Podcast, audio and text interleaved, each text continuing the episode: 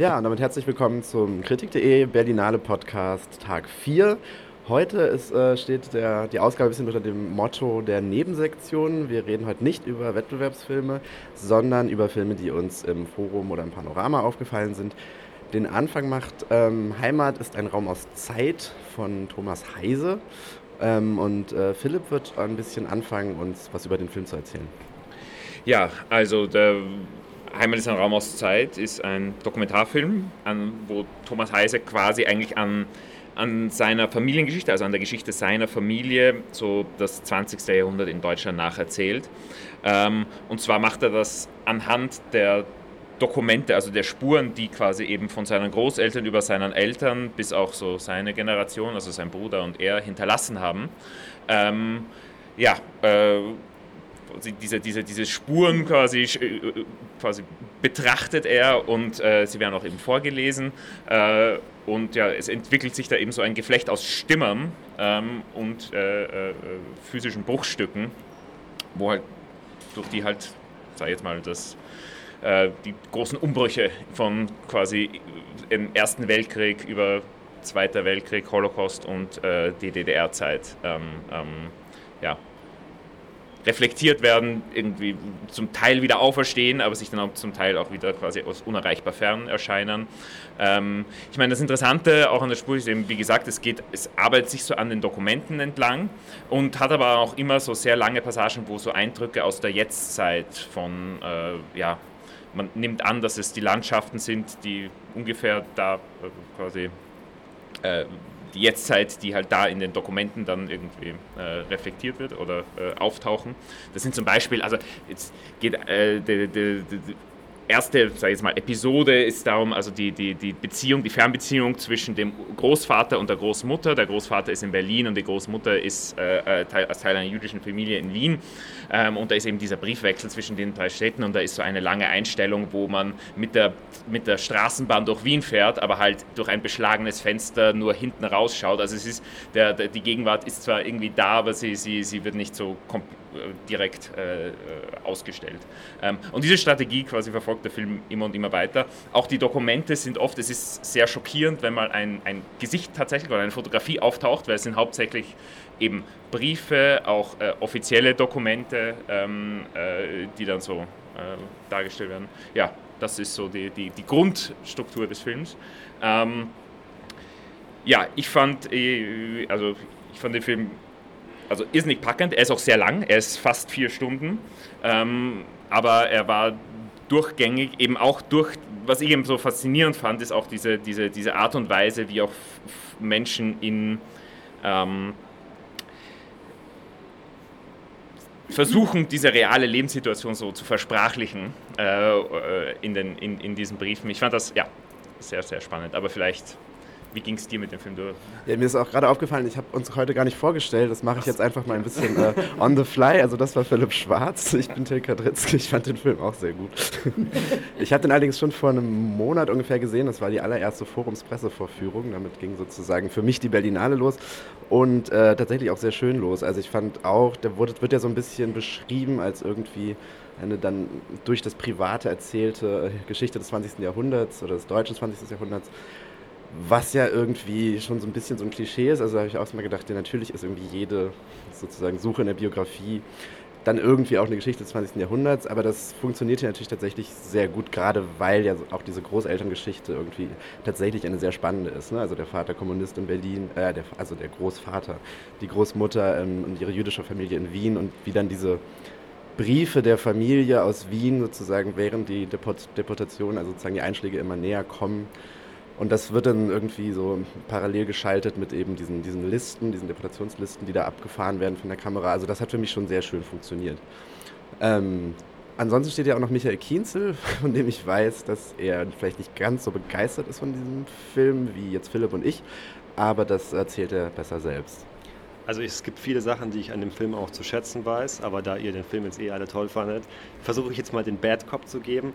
Ähm, ich hatte meine Probleme mit dem Film, so ein bisschen auch mit der Form des Films. Das hat sicher auch mit mir selbst zu tun, weil der Film so ein bisschen als Hörspiel funktioniert und ähm, schon sehr viel Aufmerksamkeit auch von jemandem verlangt. Ähm, die konnte ich ihm oft nicht geben, was für mich auch daran liegt, dass dieses Vorlesen für mich irgendwie auch so was sehr Unsinnliches hatte. Also ich muss dazu sagen, dass ich Sprache ist jetzt nicht mein Lieblingsmedium.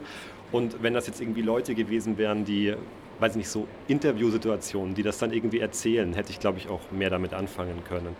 Ähm, so dieses die ganze Zeit vorlesen war zum einen schon so ein bisschen anstrengend, zum anderen ähm, fand ich es ein bisschen schade, dass auf der visuellen Ebene recht wenig passiert ist. Ich glaube, das war schon auch so ein bisschen das Konzept. Aber man sieht die meiste Zeit halt wirklich nur Bäume und Züge. Das hat natürlich schon irgendwie so eine motivische Verbindung, das irgendwie so das Heimatlose, das irgendwie, weil es halt dann auch, es geht halt um die DDR, es geht um den Nationalsozialismus, es geht darum, irgendwie wegzukommen. Also es ist nicht so, dass das überhaupt nichts bedeutet, aber es ist schon gerade über die Länge des Films sehr dünn. Und es gibt schon so zwei, drei Momente oder vielleicht auch mehr, ähm, wo der Film schon eine Ahnung davon gibt, wie stark man mit der visuellen Ebene arbeiten kann. Also vielleicht die spektakulärste Szene ist ähm, die Szene, wo die Großmutter, glaube ich, von Heise zu dem Vater nach Berlin gezogen ist, also zu dem ihr Mann nach Berlin gezogen ist und die Verwandtschaft noch in Wien ist. Und man kriegt dann so einen Briefwechsel vorgelesen, beziehungsweise ich glaube nur die Briefe, die aus Wien kommen und sieht dazu eben die Kamera, wie sie über eine Liste fährt mit ähm, ich glaube, es sind einfach jüdische Bewohner, die in Wien registriert sind und teilweise auch so Vermerken, aber es, im Prinzip ist es nur eine gleichmäßige Fahrt diese Liste entlang. Und man hört halt dazu diese Briefe von der, ich glaube, es ist die Schwester von der Frau oder teilweise die Schwester, teilweise die Tante.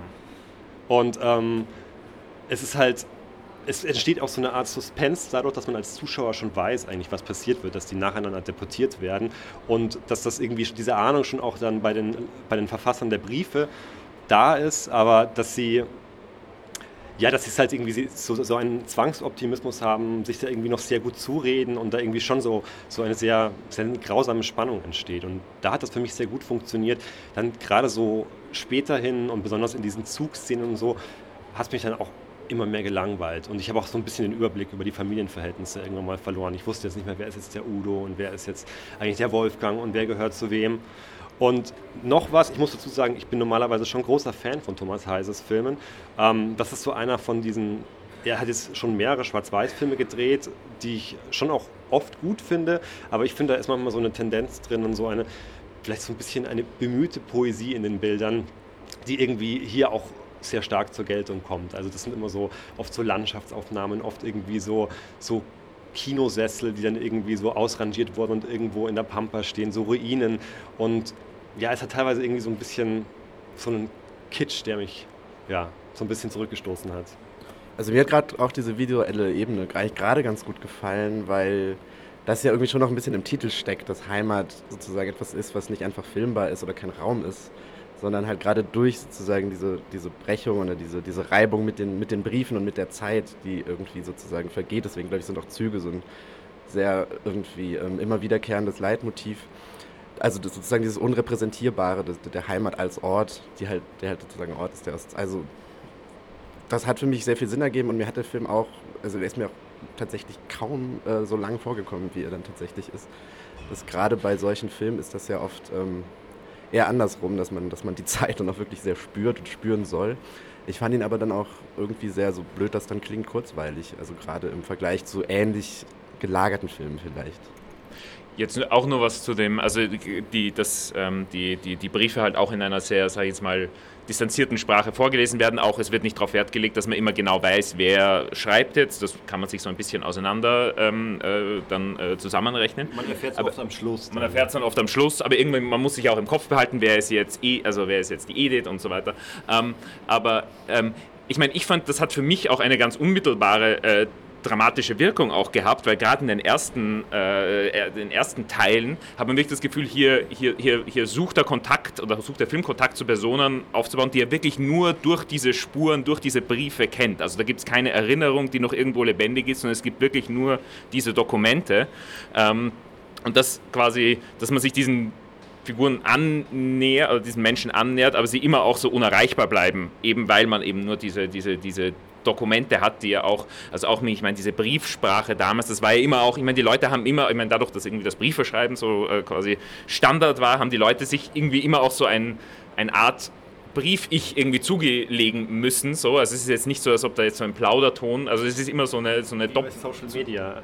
Ja, ein, ein, halt in ander, ein, aber ein anderes eben. Also quasi, es ist schon irgendwie etwas auch jetzt aus der heutigen Sicht so ein ein bisschen äh, Frappantes, so, dass das eben eine Praktik ist, die jetzt heute auf anderer Ebene, aber eben so nicht mehr existiert. Ähm, das fand ich dann auch ja, eben wie gesagt, so un unmittelbar auch spannend. Ich fand auch die, die, die, äh, klar, es gibt manchmal manche Motive, wo man sich denkt, okay, die haben sich dann vielleicht ein bisschen erschöpft, so manche visuelle Motive, aber ich finde halt doch, dass auch gerade Jetzt, wenn man so quasi, ich meine, Windräder, jetzt kann man sagen, okay, das ist irgendwie sinnbildlich für die Zeit, aber es ist halt auch oft etwas sehr, so, sehr, sehr Heutiges. Also da, da, ist, da sind nicht die visuellen Spuren irgendwie der Vergangenheit sind da sichtbar, sondern es ist etwas, was wirklich nur auf das Jetzt funktional ausgerichtet ist. Und ich finde das auch irgendwie interessant, ich weiß es nicht, ob, aber dass er auch jetzt nicht so tut, okay, die, also er hat so Gegenwarts, also Impressionen und dann mit dem Gestus, aber eigentlich sind das die Orte, an denen diese geschichtlichen Dinge irgendwie passiert sind, sondern so Gegenwart und Vergangenheit sind so gleichwertig. Also es ist nicht so, dass das eine ist nur Schein und die, das wahre Wesen ist irgendwie in der Vergangenheit zu suchen,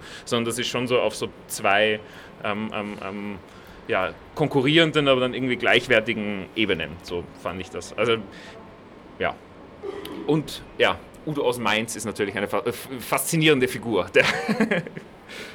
ähm, was mir ganz gut gefallen hat, also besonders am Anfang, ist, dass diese Leidenschaftlichkeit, die die Heises offensichtlich haben, also das, das, kann man ihnen auf jeden Fall nicht vorwerfen, dass sie irgendwie so ähm, einfach so aus ökonomischen Überlegungen geheiratet haben. Also gerade so diese Liebesbriefe, die sind wirklich sehr bewegend. Also sie schmelzen dahin und gestehen sich eben die Liebe und drücken das eben auch sehr gut aus, diese Sehnsucht nacheinander, weil sie eben auch oft nicht am selben Ort eben leben. Und das hat mir auch sehr gut gefallen. Das ist irgendwie so eher so am Anfang, am Schluss ist es dann auch so ein bisschen. Ähm, entstell dich ein von der DDR-Prominenz. Da gibt es dann irgendwie auch Auszüge von Christa Wolf, von Wolf Biermann, von Heiner Müller und so. Und das ist auch so eine Stelle, wo ich dann komplett ausgestiegen bin ich meine, es ist schon ein anderes Register, wo ich auch gedacht okay, da bin ich jetzt nicht mehr ganz so unmittelbar mitgerissen, dass halt am Schluss so sehr eben literarische Texte dann doch dominieren oder auch Leute, also Äußerungen von Leuten, die quasi äh, deren Beruf es ist, sich irgendwie sprachlich auszudrücken. Also es ist schon nochmal ein ganz anderer äh, Sprachmodus, der da, der da dominiert. Ähm, aber ja, kann das jetzt nicht irgendwie. Vielleicht bin ich da auch zu westlich oder ich habe nicht genug Abstraktionsvermögen, das möchte ich auch einräumen. Vielleicht ist es das denn, dein Klassenbewusstsein lässt halt irgendwie so Dann kommen wir doch zu einem zweiten Film, den wir besprechen wollen, bei dem vielleicht etwas weniger Abstraktionsvermögen nötig ist, der überhaupt eigentlich, glaube ich, gar nicht weiter weg sein könnte, vielleicht von Thomas Heises ähm, Heimat ist ein Raum aus Zeit. Ähm, nämlich Mid-90s von Jonah Hill, der im Panorama läuft, der ein sehr kurzer Film ist, ein sehr sonniger Film und ähm, da wird uns jetzt erstmal einleitend ich kann kurz was dazu Michael sagen. was zu sagen. Ja. Spontan bereit erklärt sich. Es ist, gibt nicht so viel darüber zu sagen. Es ist auch ein Regiedebüt von Jonah Hill, den man ja eigentlich als Schauspieler vor allem kennt. Und ähm, ich persönlich habe immer so ein Reflex noch in mir drin, vielleicht auch eher von früher, dass ich mir sage, aha, okay, der will jetzt auch Filme machen, aber eigentlich hat einem die Filmgeschichte schon oft gelehrt, dass das völliger Blödsinn ist, weil Schauspieler immer wieder tolle Filme machen. Und ich finde, auch er hat einen tollen Film gemacht. Das ist eigentlich eine recht klassische Coming-of-Age-Geschichte. Ich bin mir nicht sicher, ob das autobiografisch gefärbt ist. Und wenn es autobiografisch gefärbt ist, ist es auch nicht ganz klar, wer Jonah Hill sein soll, weil es geht hauptsächlich um einen kleinen Jungen, der elf, zwölf vielleicht ist. Ähm, ähm, eine alleinerziehende Mutter hat, einen älteren Bruder, der von Lucas Hedges gespielt wird, nicht so viel Raum eigentlich einnimmt in dem Film, aber trotzdem sehr toll ist. Ich finde sowieso, Lucas Hedges ist der bessere Timothée, ich weiß nicht, wie heißt der Nachname? Charlie. Weißt genau, wie er heißt. Ja, das ist jetzt so ein ich, ich sag's nicht absichtlich, aber weil immer alle sagen, das ist irgendwie dieses neue Männerbild und der ist so toll und so. Und ich finde, Lucas Hedges ist eigentlich deutlich interessanter. Der ist irgendwie so sehr unauffällig, irgendwie mehr so in seiner Normalität gefangen oder irgendwie geerdet habe. Irgendwie, also mir gefällt er immer sehr gut und er spielt in dem Film auch irgendwie so einen sehr aggressiven, größeren Bruder, der den Kleinen immer verprügelt. Aber was passiert denn jetzt im Film? Ja, Entschuldigung. Ähm, der Film geht irgendwie darum vor allem, dass er in so eine Skater-Clique reinkommt. Das ist so ein bisschen so der Sehnsuchtsort. Das macht der Film am Anfang auch ganz schön, dass er zeigt, wie er heimlich ins Zimmer von seinem Bruder geht und im Prinzip diese ganzen Reliquien sieht. Bestimmte Turnschuhe, diese Markenembleme, bestimmte Musik, Mixtapes und so. Und ähm, er kommt eben dann in so eine Szene rein, die so ein bisschen, ja, so ein bisschen als Ghetto bezeichnet wird. Ich habe sie jetzt nicht als Ghetto wahrgenommen, aber sie wirkt auf jeden Fall sehr respektvoll auf andere und er arbeitet sich da so ein bisschen hoch. Im Prinzip er ist mit Abstand der Jüngste Und der Film porträtiert diese Szene in so, so ein bisschen episodisch vielleicht. Also es gibt schon so eine Handlung und es gibt schon eine Entwicklung. Am Schluss vielleicht auch mal irgendwie so einen dramatischen Höhepunkt, der so ein bisschen konstruiert wirkt. Aber ich persönlich konnte das dem Film nie wirklich ähm, übel nehmen, weil ich finde, er hat irgendwie schon so einen, einen sehr guten Fluss drin, irgendwie so einen sehr guten Blick auf die Figuren, ähm, so, so, was, ja, so was sehr Zartes, irgendwie so einen guten Blick für diese Dynamiken von so Jungsgruppen, wie man halt irgendwie versucht, so, also wie man eigentlich sehr vulgär ist, so der vulgären Humor, den ich allgemein gerne mag. Und, und auch irgendwie so immer so eine bestimmte Stärke vorgibt, aber eigentlich so sehr solidarisch und zärtlich auch miteinander umgeht und irgendwie eigentlich auch nur die ganze Zeit Anerkennung von den anderen will. Ja, an der Stelle begrüße ich dann auch vielleicht mal die vierte in der Runde, ja. nämlich Silvia Schimanski, die auch neben uns steht und auch mit 90s gesehen hat. Wie hat dir denn der Film gefallen? Ja, ich mochte den sehr. Der ist ähm, ich mochte auch, auch wie die Musik eingesetzt war, wie die mit den Bildern zusammenspielte. Es gab einen guten Flow, schön ausgesuchte Musik. Hat das eigentlich der Trent Reznor, der als Musik für die Musik verantwortlich gezeichnet wird, hat er die ausgesucht. Das meiste war ja, war, waren ja Fremd, Fremdstücke. Ich weiß nicht, ob er sie auch ausgesucht hat, aber es gab auch, glaube ich, Stücke, die komponiert waren. Zum ah, okay. Beispiel die Musik, die beim Abstamm kam, mhm. äh, Abspann kam. Die klang auch sehr nach ihm. Mhm. Ich meine auch schon gelesen zu haben, er war quasi hauptverantwortlich auch mhm. für irgendwie die ich mag den ähm, Hauptdarsteller, diesen, diesen 11-, 12-jährigen Jungen. Ich habe den vor kurzem in The Killing of a Sacred Deer gesehen. Oder habe ich, oder habe ich, ja, ich glaube, ich vertue mich da nicht. Ich glaube, der ist unverwechselbar, würde ich mal sagen. Ich habe es ja. nicht gegoogelt, verlasse mich aber auf meine Wahrnehmung. Und ähm, der hat so ein, der, der ist so, so klein geraten, der ist irgendwie zu kurz geraten. Der sieht, hat einen Kopf, der schon wesentlich älter aussieht oder sehr ernst wirkt jedenfalls und seine kleinen kurzen Beinchen und so. Und in diesem Film, wie in dem Killing of a Sacred Deer auch schon, muss er auch wieder, ist er auch wieder im Krankenhaus am Ende. Und, ähm, aber der, der äh, ist ein guter Typ, um da durchzugehen, mit diesem Ernst und diesem, dieser ernsten Sehnsucht dazu zu gehören und diesem Studium des Skateboardfahrens übt das und übt und übt und übt. Ähm, ich mag die ganze Clique ganz gern. Das, ähm, die ähm, waren schön unterschiedlich, und aber nicht klischeehaft gezeichnet, die, die Jungs. Wie du schon sagtest, die Sprüche waren cool. Ähm, ja. Ja, ich fand ja auch, also gerade weil du, du hast quasi die Zwischen-Jungs-Dynamik angesprochen, du mhm. die einzelnen Figuren. Ich fand, das ist wirklich so ein bisschen das Tolle an dem Film dass der diese Dynamik eigentlich an den Blick nimmt und auch wie sozusagen auch das, das, das Destruktive daran, wie so sozusagen dieses ständige sich überbieten wollen oder sozusagen diese auf der, auf der Coolness-Leiter irgendwie vorankommen wollen, ja auch irgendwie zu sehr bescheuerten Dingen führt. Und trotzdem aber ist keiner dieser Figuren für sich irgendwie bescheuert. So, ne? das ist, die sind irgendwie alle, tatsächlich sind auch alles Laiendarsteller gewesen. Ähm, Ach, echt? Ja, also ich glaube, bis auf den, den Ray, den Haupt, also den coolsten mhm. sozusagen, der hat glaube ich schon mal äh, geschauspielert. Die anderen waren tatsächlich so. Und Lucas, ähm, und Luca, ja gut, Lucas Hedges gehört ja nicht zu der coolen Clique, der ist ja, ja der stimmt. ältere Bruder, der sich dann so ein bisschen abgehängt fühlt. Und zum Thema Autobiografie ist es, glaube ich, so, dass, dass schon sozusagen Donna Hilda auch in diesem Skatepark irgendwie so groß geworden ist, aber dass es keine Figur gibt, die jetzt eher. Ah, okay. Weil es gibt noch so eine Nebenfigur, der immer das alles filmt. Das äh, porträtiert der Film eigentlich auch ganz schön, weil es gibt ja diese Tape-Kultur oder gab diese Tape-Kultur in der Szene. Also ich war da nie drin, aber habe das eben immer so am Rand mitbekommen, sich irgendwie selber beim Skaten aufnehmen, das irgendwie mit Musik zu überlegen, äh, unterlegen und dann ein bisschen auch das Drumherum zu filmen. Und es gibt eben einen, der so ein bisschen still ist und auch ein bisschen so als der Dumme dargestellt wird, oder das wird zumindest vermutet. Und der filmt das dann immer. Und am Schluss wird dann dieser Film vorgestellt. Der dann auch mit 90s heißt. Ja. Aber jetzt hole ich auch nochmal Philipp mit ins Boot. Der hat den Film ja auch gesehen. Ja. Und ich hoffe, er hat dir auch gefallen. Ja, er hat mir tatsächlich auch gefallen. Das quasi. Ähm, ja, äh, ich, ich fand auch, ich meine, jetzt, weil du am Anfang so gesagt hast, also ich meine, klar, es ist komplett ein anderer Film als der Heise. Das Einzige, wo sie sich vielleicht dann doch irgendwie treffen, ist, dass eben so auch dieser Vergangenheitsbezug einer ist, der quasi, also es schwelgt nicht so in Details. Also es gibt ein paar Szenen, wo er eben die Sachen von seinem Bruder irgendwie sieht, aber sonst ist es eigentlich ein sehr ja, distanziertes Verhältnis, wo halt diese, diese, diese Details aus den 90ern eher so da sind, um zu markieren, okay, das ist jetzt, das liegt schon in weiter Ferne, diese, diese, diese Welt.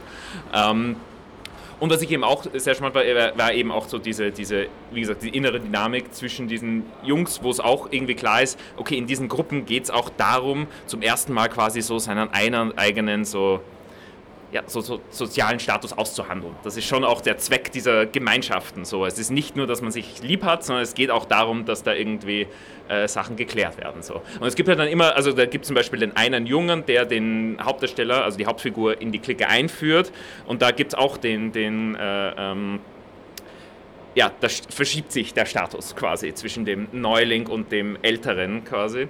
Ähm, und halt dieser Moment, wo das beiden klar ist, dass da jetzt dieser, diese Verschiebung stattgefunden hat, ist irgendwie, also es, es, ist nicht so wirklich ein persönlicher Verrat, sondern es ist irgendwie, so ist das halt. Also so, da, da, dafür, dafür ist irgendwie diese ganze Sache auch da, so, wenn man es jetzt ganz böse sagen will. Und äh, es gibt auch in, in anderen Beziehungen so ähnliche Momente.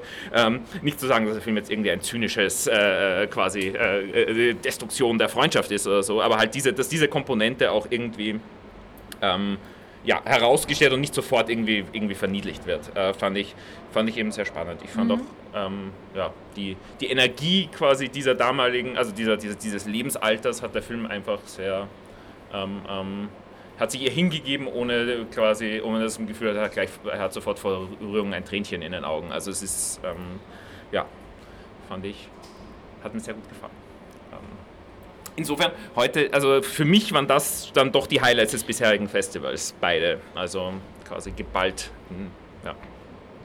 Ja, da werden wir sicher so Richtung Ende des Festivals auch nochmal im Podcast drüber reden, was dann so sich herausstellt als. Äh, hat Michael auch nochmal ein ernstes Wörtchen mit uns zu reden oder mit Philipp oder wem auch immer. Ähm, das werden wir dann rausfinden. Aber für heute denke ich, belassen wir es dabei. Das war quasi der, der, der Nebensektions-Podcast von kritik.de und wir hören uns dann hoffentlich morgen wieder. Genau. Bis dahin. Ciao. Ciao.